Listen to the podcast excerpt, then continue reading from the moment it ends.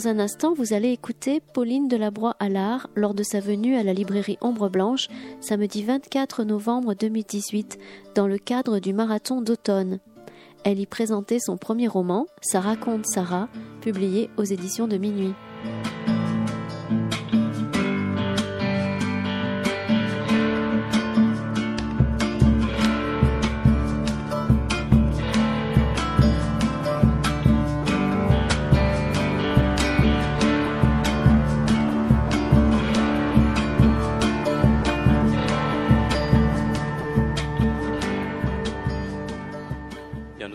Quelques petites minutes de retard, mille, mille excuses, et nous allons commencer sans tarder. Je, vais dire deux petits mots de remerciement et, d'accueil. Je vais laisser Aliénor Mauvigné dialoguer avec Pauline Delabroix euh, pour ce, autour de ce roman. Évidemment, toutes les questions à, la fin seront les, les bienvenues. Euh, je voudrais remercier Pauline qui fait une tournée d'enfer. Tout à l'heure, il était question d'une tournée parce que Johnny Hallyday, bon, nous n'en sommes pas là, mais bon, c'est un, pour un premier roman, c'est un, c'est une merveilleuse, à la fois c'est une merveilleuse réussite euh, littéraire. Il faut quand même d'abord saluer la, avant de saluer la performance, euh, on va dire spectaculaire, c'est d'abord une merveilleuse, une merveilleuse réussite et je vous remercie de, nous avoir à tous et à toutes proposé cette, cette lecture.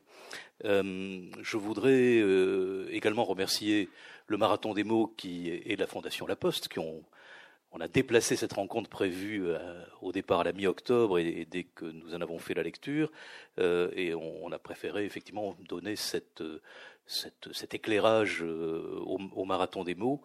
voilà donc je remercie le marathon des mots de, vous accueillir, de vous accueillir en même, avec nous dans, dans cette avant-dernière rencontre, puisqu'il y en aura une demain matin à 11 heures. Et puis, je voudrais profiter du micro pour, euh, remercier euh, votre éditrice, qui n'est pas souvent parmi nous, c'est un peu rare. Merci euh, Irène Lindon d'accompagner votre auteur et vous dire à la fois toute la gratitude et puis toute l'immense fidélité de la librairie à l'égard de votre maison. Je crois que j'ai eu la chance de naître sous une bonne étoile, sûrement, et cette bonne étoile, c'est la vôtre, c'est celle de votre père, de Jérôme, euh, puisque même la, maison nous accompagne depuis, euh, on va dire, les origines, depuis 1975. Je crois que vous avez de la chance, Pauline, d'être, de trouver une place dans cette maison, parce que cette maison, c'est, je crois, ce qui nous occupe le plus, c'est de l'histoire, c'est de l'histoire, c'est de la morale, c'est de l'engagement, c'est de la fidélité.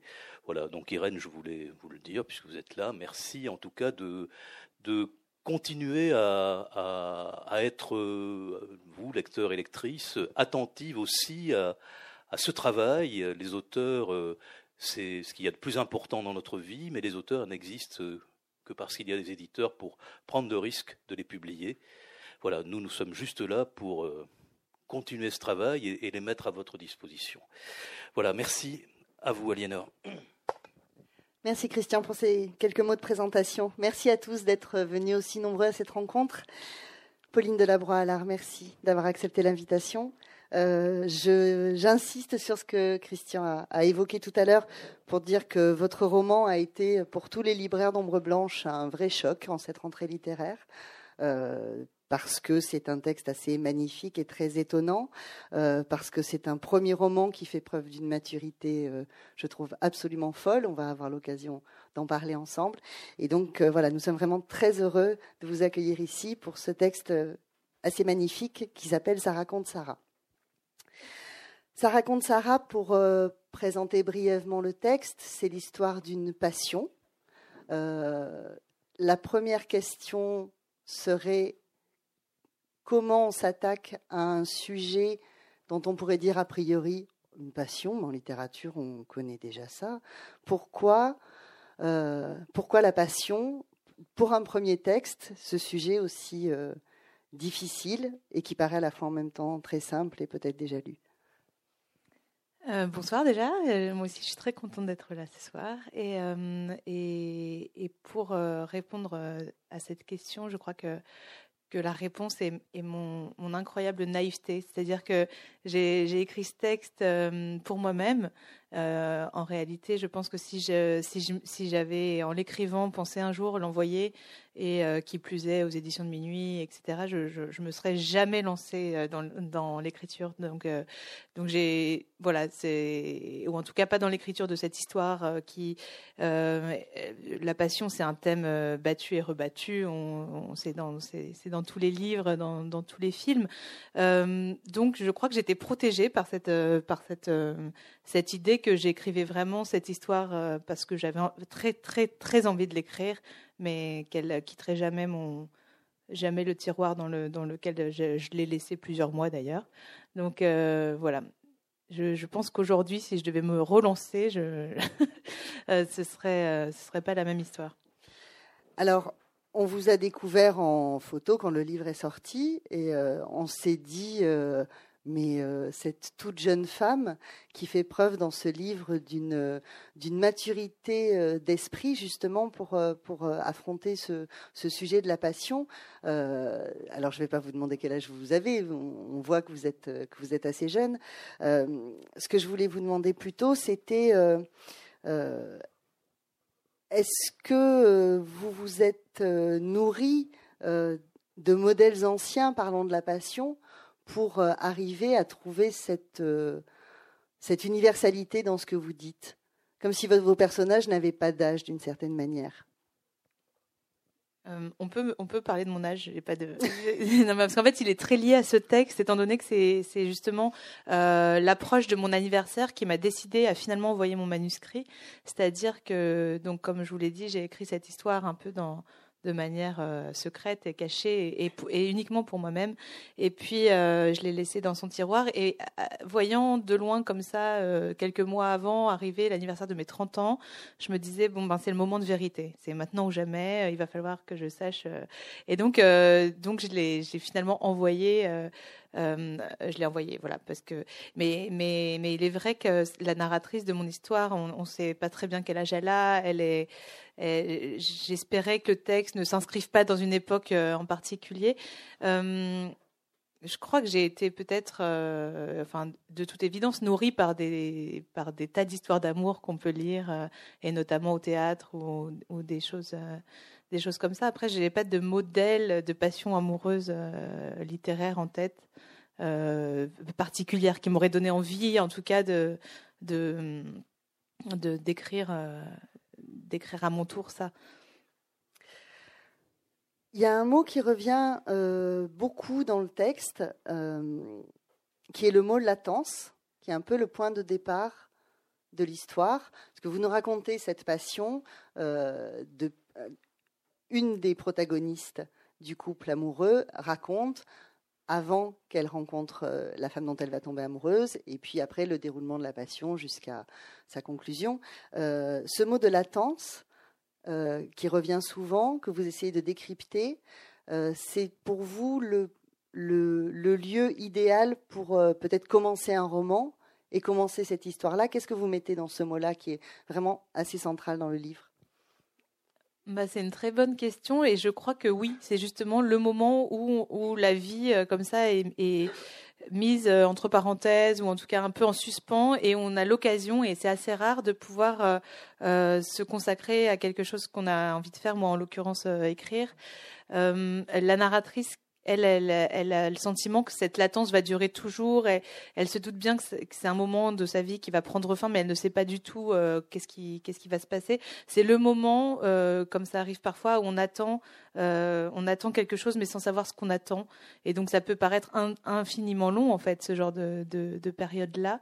Et on attend un dénouement. Voilà, on attend un dénouement, mais on ne sait pas d'où il va surgir, ce qui va se passer. Et donc, euh, et là, c'est ce qui se passait pour elle, c'est-à-dire qu'elle avait une vie, somme toute, euh, pour ceux qui l'ont pas lu, voilà, une vie assez bien rangée, assez, assez tranquille. Et puis, euh, quand même, elle se, elle, s'en plaint pas, mais elle se doute que quelque chose va peut-être lui arriver, et quelque chose lui arrive.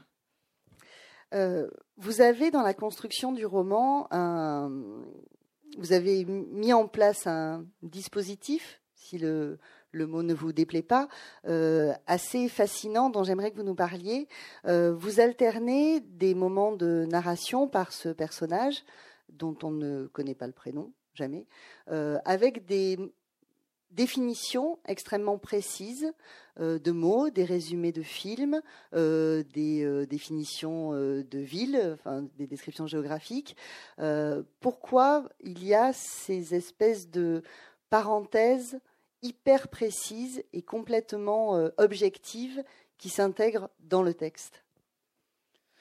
Alors, donc, en fait, pour, pour contextualiser, le, le, texte est en deux parties, on, peut dire ça. Une première partie consacré au, portrait de ce personnage de Sarah qui apparaît dès la couverture euh, et, et, au début de cette passion qu'elle va vivre avec la narratrice. Et puis une deuxième partie où euh, la passion ayant pris fin, euh, le, la narratrice s'en va, fuit en quelque sorte, pour essayer d'oublier ce qui, d'oublier, enfin pour pour vivre son chagrin d'amour. Et donc elle s'en va. Et c'est vrai que dans les deux parties, il y a l'écriture est un peu différente dans, les, dans, chacune d'entre elles, mais il y a cette chose commune qui sont des, des petits paragraphes euh, d'écriture euh, objective, hein, vous l'avez dit, où, euh, où en fait on, voilà, c'est, on apprend des choses sur, je sais pas, enfin, c'est, presque, c'est documentaire, voilà.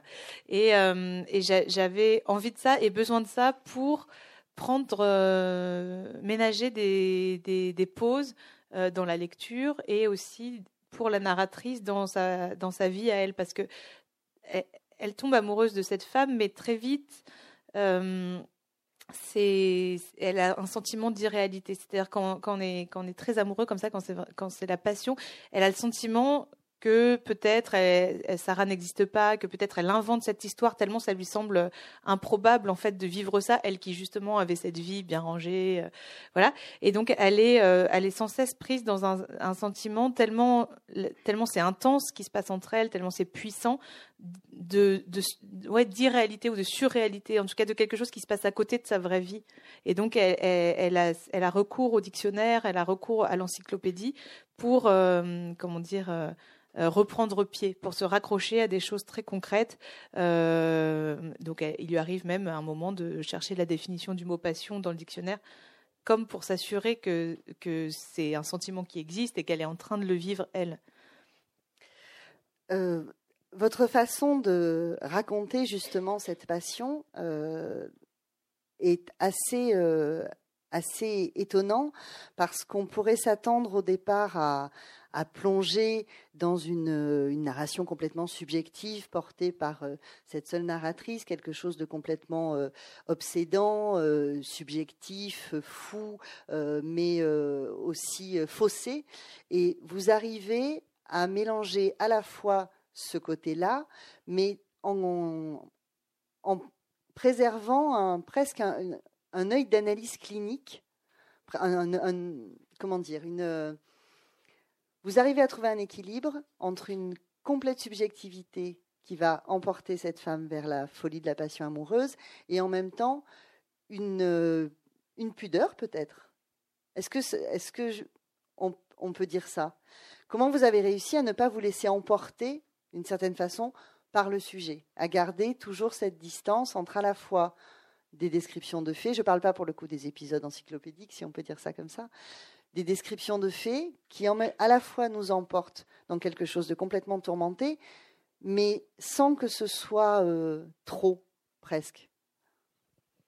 Bah, je crois que hum, pendant toute la première partie, qui est donc la, comment dire, le début de cette passion, la, montée du, sentiment et, euh, la narration, elle est faite fait en quelque sorte c'est la narratrice qui raconte cette histoire, mais, on voit ce personnage de Sarah euh, euh, uniquement par ses yeux à elle. On n'a jamais accès à l'intériorité de, Sarah, on ne sait pas ce qu'elle pense, on ne sait pas ce qu'elle vit de son côté. Et donc, euh, finalement, c'est un regard assez un peu distancié finalement sur, sur la femme qui, comme ça, arrive dans sa vie et qui prend tout l'espace et de plus en plus euh, voilà, qui, qui, la, qui, se met à la vampiriser. Donc, donc c'est un regard extérieur euh, parce que j'avais envie de faire euh, ce portrait, par justement un regard, donc d'abord un peu amusé sur cette femme-là, et puis de contemplation, et puis après presque de dévotion. Donc il y, a, une montée en puissance, mais toujours en, gardant euh, comment dire, euh, oui, une, oui, une, distance pudique, on va dire. Et puis la seconde partie, euh, on a accès à l'intériorité vraiment de la, de la narratrice, à son une espèce de d'introspection. Et là, pour le coup, je pense que c'est quand même plus enfin moins, je sais pas, moins pudique, enfin moins distancé peut-être. Oui, moins distancé. Il me semble, je sais pas. Je... On plonge beaucoup plus avec la narratrice dans la deuxième partie, effectivement, qui est cette partie où elle bascule. Vous disiez que on n'entendait pas la voix de Sarah, et en même temps, étonnamment, euh, la narratrice rapporte des propos de Sarah. C'est-à-dire que c'est pareil. Vous avez, est-ce que vous avez choisi de ne de faire entendre ces deux voix? Parce que on entend Sarah quand même euh, être prise dans cette passion-là. C'est une narration à la première personne et qui arrive à laisser la place à l'autre dans une histoire de passion amoureuse. Moi, j'étais assez euh, subjuguée par ça. Euh, est-ce que c'était pour justement sortir d'un piège d'enfermement de, en tant qu'écrivain, d'être avec un seul personnage Ou est-ce que c'est une, autre façon de parler de Sarah à travers la narratrice? Est-ce que ma question est claire? Pas sûre, hein Je m'accroche. non, non, mais vous pouvez me dire si euh, c'est pas clair. Alors, euh, quand elle raconte, pas très clair. à plusieurs reprises, la narratrice rapporte des paroles de Sarah, de son comportement, de son attitude, de passion et aussi de colère, euh, et elle n'est pas du tout euh, enfermée uniquement dans son monde à elle. Plus, oui, oui, en fait, oui. Alors plusieurs choses. Je crois que je suis incapable d'écrire des dialogues mais alors incapable. Donc de toute façon, c'était c'était complètement exclu que ce soit un livre avec des dialogues, c'était pas possible. Euh, donc euh, tout le discours est rapporté quand il y en a, et mais il y en a quand même assez peu concernant euh, ce que pense ce que ce que pense Sarah. On a plutôt accès à, des comportements, on la voit se comporter à tel point que parfois j'ai des lecteurs qui me disent mais enfin c'est une perverse narcissique, je l'ai reconnue. Euh, non, mais, mais, mais alors qu'elle ne dit rien, alors qu'elle elle se contente euh, dans le livre d'agir sous, les yeux euh, du lecteur, de la lectrice. Et donc, euh, en tout cas, c'était moi j'avais envie qu'elle ne dise rien. J'avais envie qu'on ne l'entende pas. J'avais envie qu'on la voit faire seulement parce que c'est une contemplation et, ça, c'est un trait de la passion amoureuse. Euh, finalement, dans la passion amoureuse, on le sait tous, on n'aime pas tellement l'autre. On aime euh, on, aime soit regarder l'autre. On aime voilà, c'est quand même très très complexe et très particulier comme sentiment. Donc je, voulais qu'elle Ouais, je voulais qu'elle dise rien. Et d'ailleurs, elles, elles se disent pas grand, elles se disent pas de mots d'amour, par exemple. Il n'y a pas, euh, ou très peu, à une fois elles se l'écrivent peut-être, euh, voilà, mais, mais euh, c'est un, un livre sur le, sur le grand amour, et pourtant il n'y a pas de, il a pas de mot d'amour. Donc je voulais pas trop qu'on l'entende. Je suis, un, je suis un peu, j'espère qu'on l'entend pas trop. ça, vous paraît très, ça, ça vous embête que qu'on l'entende? Oui. Sarah? Parce que en le relisant, je me suis dit ah tiens c'est étonnant parce que euh, la narratrice euh, nous dit que Sarah lui dit euh, qu'elle est une perverse narcissique. Enfin voilà, le discours est inversé et, ça m'a surprise parce que je l'avais pas vu à la première lecture et j'ai trouvé ça plutôt bien qu'on soit pas justement que dans le. Oui, en fait, les seules fois où elle lui dit des trucs, enfin, ça, ça, j'ai plus tout le texte en tête, mais je crois que c'est pour lui dire des horreurs. Enfin, c'est des, des, des, moments où elle est, elle est méchante. Et, et, voilà. Bon, voilà. Mais à part ça, c'est vrai qu'on l'entend peu et en tout cas, j'avais, j'avais envie qu'on l'entende peu. Euh, il y a beaucoup de, beaucoup de références à l'enfance dans ce texte. Euh, la narratrice euh, a une petite fille. elle parle de son amante en l'appelant mon enfant elle retrouve l'enfance quand elle arrive à Trieste. Enfin, il y, a, tout un jeu là-dessus. Euh, l'enfance, c'est le, ce serait pour vous le, le terrain de base de la passion? Il y a besoin de quelque chose de l'enfance pour laisser la possibilité d'une telle passion? Oui. Réponse claire et concise. Euh, je vais essayer de développer. Oui, vous oui, parce que euh, bah, surtout dans, le, dans, dans cette histoire-là en particulier, c'est-à-dire que c'est des femmes qui ont déjà aimé, elles ont, elles ont aimé des hommes, les deux, et c'est, mais pour autant c'est un premier amour. Parce que c'est la première fois qu'elles sont amoureuses d'une femme. Donc elles ont chacune d'entre elles, et donc elles ont euh, cette connaissance de l'amour, mais elles, peuvent, et c'est très rare finalement, vivre un premier amour alors même qu'elles savent déjà euh, ce que c'est qu'aimer. Donc c'est très particulier ce, contexte-là, ça n'arrive pas. Et donc il y a tout, un tas de choses qu'elles font ensemble qui ont cette... Euh, comment dire cette euh, cette gaieté du premier amour, cette joie qu'on peut avoir euh, presque enfantine pour le coup, euh, adolescente en tout cas, de de, folie, de, de de jeu, de oui, il y a quelque chose du jeu entre elles, voilà, très fort au début.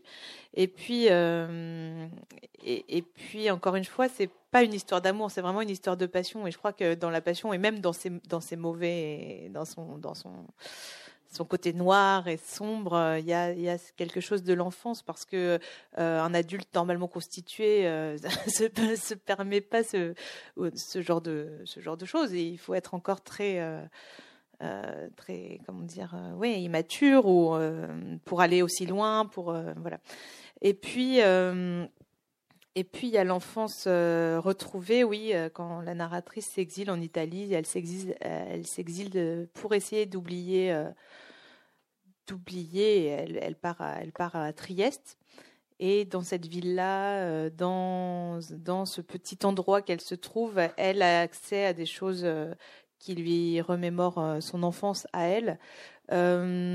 parce que je crois qu'elle, bon, pour pas dévoiler trop, mais en tout cas, elle va pas très bien et le, le, le, monde se rétrécit petit à petit. C'est-à-dire que sans Sarah, pour, qui était son soleil et qui l'éclairait, voilà, euh, ça, ça, ça. Elle abandonne son propre enfant, elle abandonne euh, sa, ville, elle abandonne tout, elle s'en va. Et donc, tout, euh, voilà, tout se ferme, tout se clôt petit à petit. Et donc, elle, elle, elle redescend dans, dans la chronologie, quoi. Elle se retrouve petite. Pourquoi avoir choisi Trieste comme ville? C'est une ville qui symbolise quelque chose euh, de particulier? Bah, C'est une ville euh, dans laquelle je suis allée moi-même il y a quelques années, euh, pas très longtemps, deux, trois jours, et j'y ai, eu un, choc esthétique intense. Et je m'étais dit, si un jour j'écris un roman, mais c'était un fantasme comme ça, j'aimerais bien que, y ait, que, que, qu'il s'y passe quelque chose peut-être dans cette ville-là. Et, euh, quand j'ai écrit euh, Ça raconte Sarah, ça m'est revenu très fort. Et en fait, j'ai trouvé que c'était la ville parfaite pour euh, pour l'exil de la narratrice parce que c'est une ville très étonnante. Elle est à quelques kilomètres seulement de Venise que les gens connaissent bien ou en tout cas dont on a tous une représentation voilà et Trieste c'est méconnu alors que c'est vraiment tout proche et c'est une ville une ville incroyable une ville où où on peut choisir d'être un peu qui on est, parce qu'on peut parler toutes les langues dans la rue, on peut, on peut y parler euh, aussi bien évidemment l'italien que le slovène, que le, croate, l'allemand, euh, le français, on entend tout. Euh, il y a la mer très belle et puis la mer dégoûtante juste à côté. Il y a cette architecture très chic autrichienne qui côtoie des petites ruelles avec des maisons décrépies voilà, enfin, on peut vraiment choisir euh, d'être un personnage pour le coup et euh, de et de reconstituer peut-être une nouvelle vie. Et je crois que ça tombait plutôt bien pour notre narratrice qui qui ne sait plus qui elle est à ce moment-là. vous l'avez évoqué tout à l'heure, c'est une passion homosexuelle qui est une première pour les deux narratrices qui avaient aimé des hommes auparavant. Est-ce que euh, le choix d'une passion homosexuelle, c'est une façon de dire que la passion et le désir dépassent l'objet désiré, d'une certaine façon? Ah oui, bah ça, on le sait tous. Enfin, je veux dire. Eh ben, je vous pose des questions. Ah, bah oui, mais bon. non, non. oui, mais en même temps, votre livre nous dit des choses qu'on sait et il nous les dit d'une façon où, on les redécouvre. Alors, je vous pose des questions. Non, mais ce que je veux dire, c'est que. Euh, on... Quand on aime, on aime, évidemment euh, au-delà de, l'être aimé. Et là, il se trouve que ce qui m'intéressait, c'était ça, c'était qu'elle puisse revivre, euh, que, que qu'il puisse leur arriver aux deux quelque chose euh, qui est finalement d'une banalité déconcertante et à la fois quand même avec euh, cette espèce de d'effervescence de quand c'est la première fois donc voilà vous auriez pu écrire une histoire d'amour parce que la passion c'est quand même la passion, c'est, euh, c'est, c'est, j'allais dire, c'est pas, c'est pas tranquille, c'est pas serein. Euh, alors c'est pas pour dire qu'il faut faire des livres euh, avec des jolies histoires et qui finissent bien, mais il y a il y a une violence absolue en même temps dans la passion. Et dans votre livre, il y a un grand mouvement entre la, vie et la mort, comme une espèce de, moteur narratif, j'ai envie de dire, une, belle histoire d'amour lumineuse, même finissant mal, mais pas aussi mal que ça. C'était moins intéressant littérairement. Bah, c'était, moi, ça m'intéressait moins. Je sais pas si c'était, moi, ça m'intéresse pas tellement les histoires d'amour. Euh, je, trouve ça. Euh... Euh... J'ai fait rire une dame, c'est super. mais non, mais je trouve ça hyper, euh, comment dire, euh, euh, enfin, je sais, je sais pas, on sait jamais comment prendre ce truc-là. Donc, il y a, non, mais parce qu'on nous enseigne depuis qu'on est petit euh, euh, le truc qui va durer toute la vie et puis qui implique d'avoir des enfants. Enfin, tout se mélange. moi, je trouve que, par exemple, mélanger la famille avec l'amour, c'est, pas possible. Non, mais je crois que, non, mais j'ai l'impression d'être chez mon psychanalyste. Mais non, mais, mais parce que j'ai un vrai problème en réalité pour moi. Euh, euh, euh, mais c'est très, personnel. Là, je vous livre quelque chose de très personnel. Je pense euh, que qu'on ne peut pas euh, aimer quelqu'un avec qui on fonde une famille. Non, mais je, vais, euh, je pense que je vais, je vais perdre tous mes lecteurs ce soir. Ou vous allez en gagner. Et que, et que, en fait, le véritable amour, il est forcément déconnecté de cette idée de reproduction. Et, et donc, non, mais c'est horrible ce que je suis en train de vous raconter. je vais m'arrêter là. Et donc, euh, et, et qu'en tout cas, moi, le, voilà, le vrai sentiment, il se trouve qu'il n'y a pas ça. Et, et là, cette histoire-là, elle me permettait de raconter ça. Mais, bon, je, je, je horrible. Non, c'est pas. Enfin, je peux cautionner ça. Euh, aussi. Mais euh, donc, euh, voilà, mais ça c'est c'est personnel. Voilà, c'est j'entends bien et j'ai rien contre les autour de moi. Il y a beaucoup de gens qui s'aiment, c'est merveilleux et ils, ils, se marient, parfois même ils ont des enfants, c'est super. Et, ça se passe bien. Et ça se passe bien, oui, oui, absolument. Et j'en suis très contente pour eux. Mais euh, mais... on a l'impression effectivement que que dans votre roman, la passion permet à chacune de se recentrer sur elle-même et de et d'exister enfin seule, enfin seule, c'est-à-dire hors convention sociale, hors famille, hors enfant, hors profession. Oui, oui, et en même temps, évidemment, euh, c'est le revers de cette médaille, si j'ose dire, c'est aussi qu'elle euh, elles deviennent les deux euh, complètement euh, obsédées par ce qui leur arrive, que rien autour euh, n'existe plus et que par conséquent le, le, rétrécissement de l'univers il est il est assez impitoyable dans le sens où certes elles elles se découvrent l'une enfin elles s'auto se découvrent chacune euh, donc ça c'est très beau parce que c'est comme une c'est comme une, une, espèce de deuxième naissance ou je sais pas. Et en même temps euh, on voit bien en tout cas plutôt dans le personnage de la narratrice peut-être moins celui de Sarah mais que il y a euh, un appauvrissement extrême de ce qui du monde du monde euh, donc le, le, le, monde est à la fois éclairé et puis euh, il se réduit. Donc c'est quand même un peu compliqué cette histoire.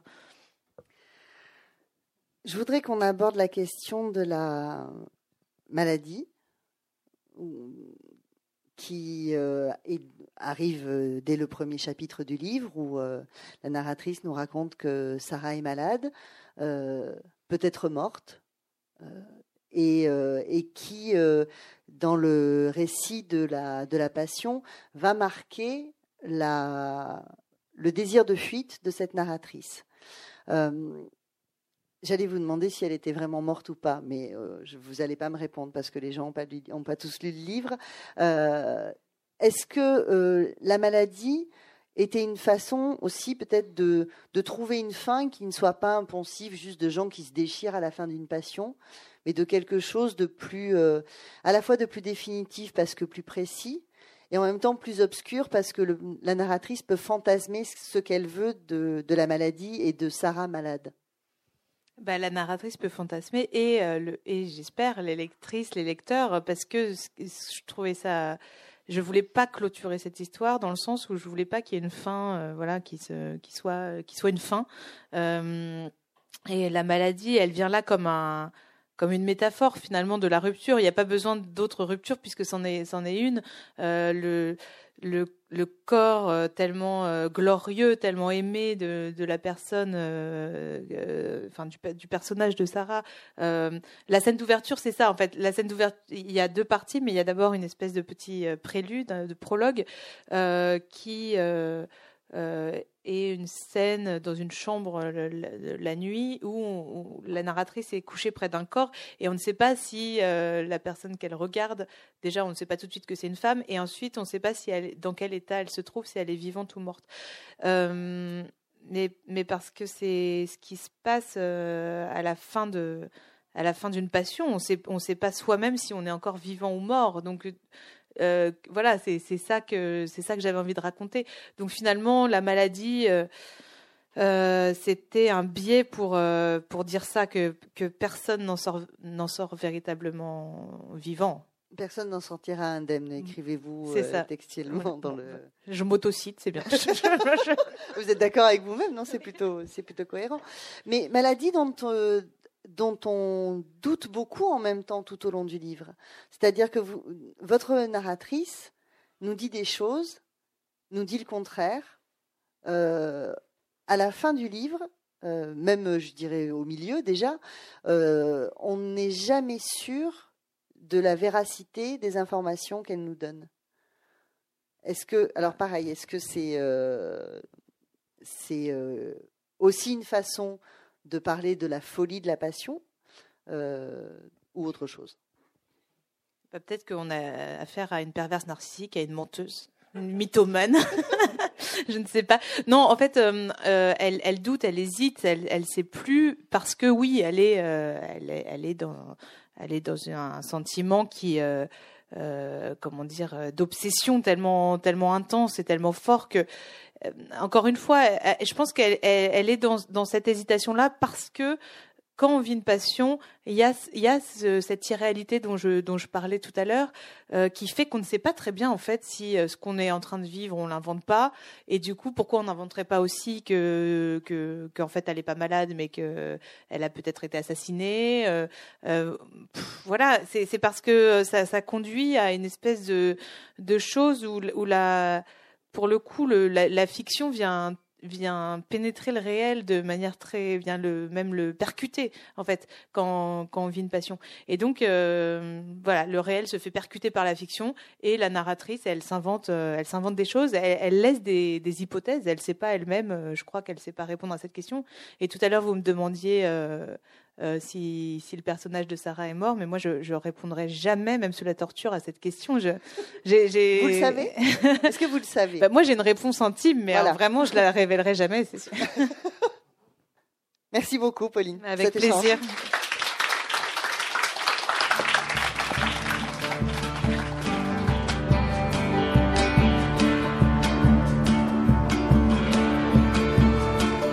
Vous avez écouté une rencontre à la librairie Ombre Blanche le 24 novembre 2018 lors du marathon d'automne avec Pauline Delabroix Allard pour son premier roman Ça raconte Sarah paru aux éditions de minuit.